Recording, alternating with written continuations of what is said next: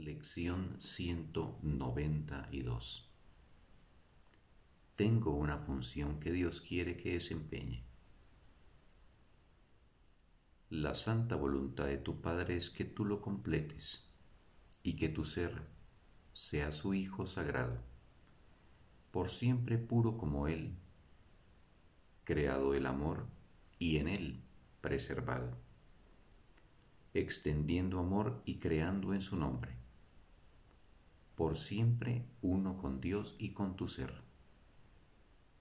Mas, ¿qué sentido puede tener tal función en un mundo de envidia, odio y ataque?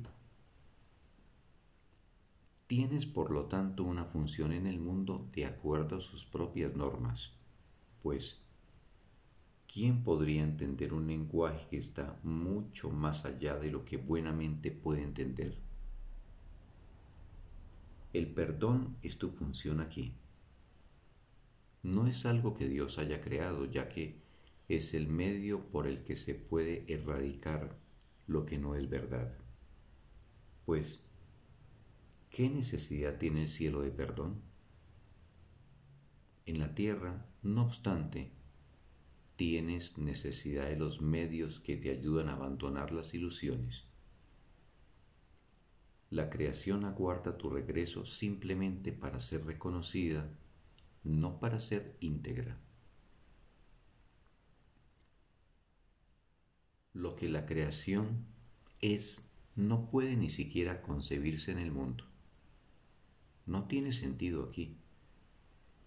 El perdón es lo que más se le asemeja aquí en la tierra, pues al haber nacido en el cielo, carece de forma. Dios, sin embargo, creó a uno con el poder de traducir a formas lo que no tiene forma en absoluto. Lo que él hace es forjar sueños, pero de una clase tan similar al acto de despertar que la luz del día ya refulge en ellos. Y los ojos que ya empiezan a abrirse contemplan los felices panoramas que esos sueños les ofrecen el perdón contempla dulcemente todas las cosas que son desconocidas en el cielo. Las ve desaparecer y deja al mundo como una pizarra limpia y sin marcas, en la que la palabra de Dios puede ahora reemplazar a los absurdos símbolos que antes estaban escritos allí. El perdón es el medio por el que se supera el miedo a la muerte pues ésta deja de ejercer su poderosa atracción y la culpabilidad desaparece. El perdón permite que el cuerpo sea percibido como lo que es, un simple recurso de enseñanza del que se prescinde cuando el aprendizaje haya terminado, pero que es incapaz de efectuar cambio alguno en el que aprende. La mente no puede cometer errores sin un cuerpo. No puede pensar que va a morir o ser víctima de ataques despiadados. La ira se ha vuelto imposible. ¿Dónde está el terror ahora? ¿Qué temores podrían aún acosar a los que han perdido la fuente de todo ataque el núcleo de la angustia y la sed del temor? Solo el perdón puede liberar a la mente de la idea de que el cuerpo es su hogar. Solo el perdón puede restituir la paz que Dios dispuso para su Santo Hijo. Solo el perdón puede persuadir al Hijo a que contemple de nuevo su santidad. Una vez que la ira haya desaparecido, podrás percibir que a cambio de la visión de Cristo y del don de la vista, no se te pidió sacrificio alguno, y que lo único que ocurrió fue que una mente enferma y atormentada se liberó de su dolor, ¿Es esto indeseable? ¿Es algo de lo que hay que tener miedo?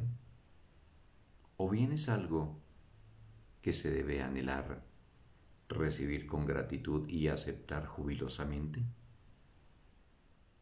Somos uno, por lo tanto no renunciamos a nada. Y Dios ciertamente nos ha dado todo. No obstante, necesitamos el perdón para percibir que esto es así. Sin su benévola voz, andamos a tientas en la oscuridad, usando la razón únicamente para justificar nuestra furia y nuestros ataques. Nuestro entendimiento es tan limitado que aquello que queremos comprender no es más que confusión nacida del error. Nos encontramos perdidos en las brumas de sueños cambiantes y pensamientos temibles, con los ojos herméticamente cerrados para no ver la luz y las mentes ocupadas en rendir culto a lo que no está ahí.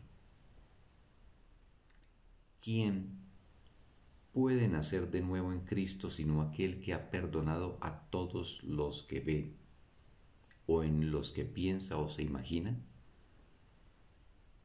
¿Quién que mantenga a otro prisionero puede ser liberado? Un carcelero no puede ser libre pues se encuentra atado al que tiene preso. Tiene que asegurarse de que no escape y así pasa su tiempo vigilándolo. Y los barrotes que mantienen cautivo al preso se convierten en el mundo en el que su carcelero vive allí con él. Sin embargo, de la liberación del preso depende que el camino de la libertad quede despejado para los dos. Por lo tanto, no mantengas a nadie prisionero. Libera en vez de aprisionar, pues de esa manera tú quedas libre. Los pasos a seguir son muy sencillos. Cada vez que sientas una punzada de cólera reconoce que sostienes una espada sobre tu cabeza y ésta te atravesará o no, dependiendo de si eliges estar condenado o ser libre. Así pues, todo aquel que aparentemente te tienta a sentir ira, representa tu Salvador de la prisión de la muerte. Por lo tanto, debes estarle agradecido en lugar de querer infligirle dolor. Sé, misericordioso hoy. El Hijo de Dios es digno de tu misericordia. Él es quien te pide que aceptes el camino de la libertad ahora. No te niegues a ello. El amor que su Padre le profesa, te lo profesa a ti también. Tu única función aquí en la tierra es perdonarlo, para que puedas volver a aceptarlo como tu identidad. Él es tal como Dios lo creó, y tú eres lo que Él es. Perdónale ahora sus pecados y verás que eres uno con Él. Fin de la lección. Un bendito día para todos.